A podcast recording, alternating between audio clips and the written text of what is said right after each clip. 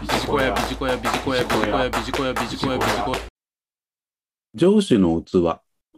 自分の人間力を高める3つの考え方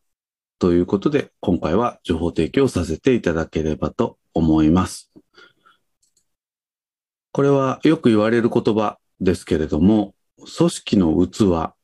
はその組織のトップの器で決まるというふうに言われております。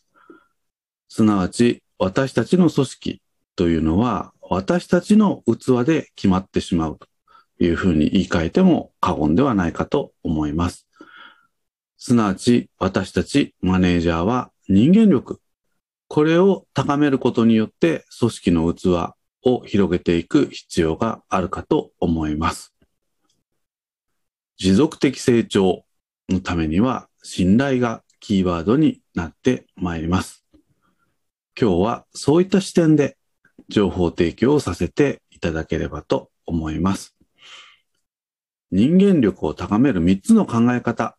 ということでご紹介をしてまいります。まず1つ目ですけれども、ダイバーシティインクルージョンです。多様性を尊ぶのみならず、周囲を巻き込んで結果を出していく。これが人間力を高める一つ目のポイントというふうに言ってよろしいかと思います。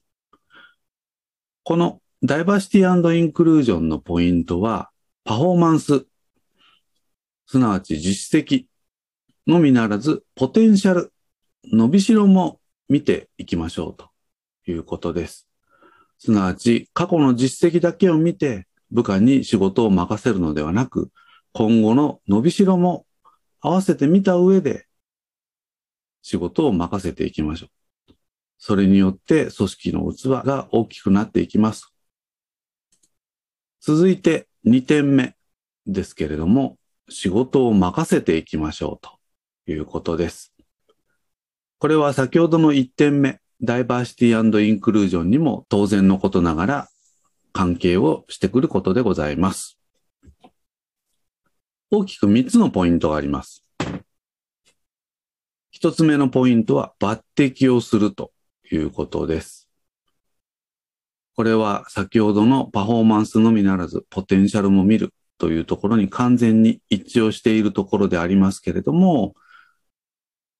実績の延長線上にあるメンバーだけを登用していても組織は大きくなりません。ポテンシャルをいかにマネージャーとして見て抜擢をしていくか。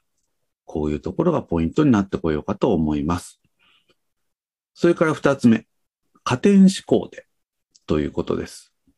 減点思考では人は育ちません。ゼロベースでその人をよく見て加点思考でいきましょうということです。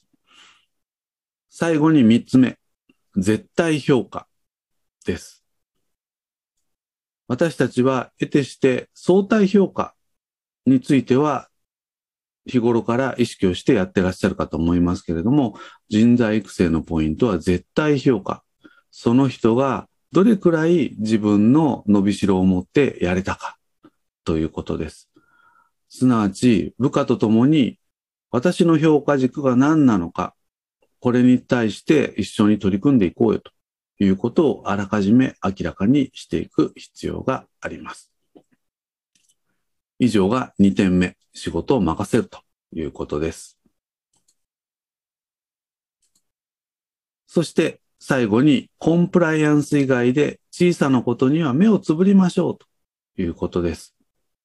上司として細かいところにこだわりすぎない。これがポイントになってこようかと思います。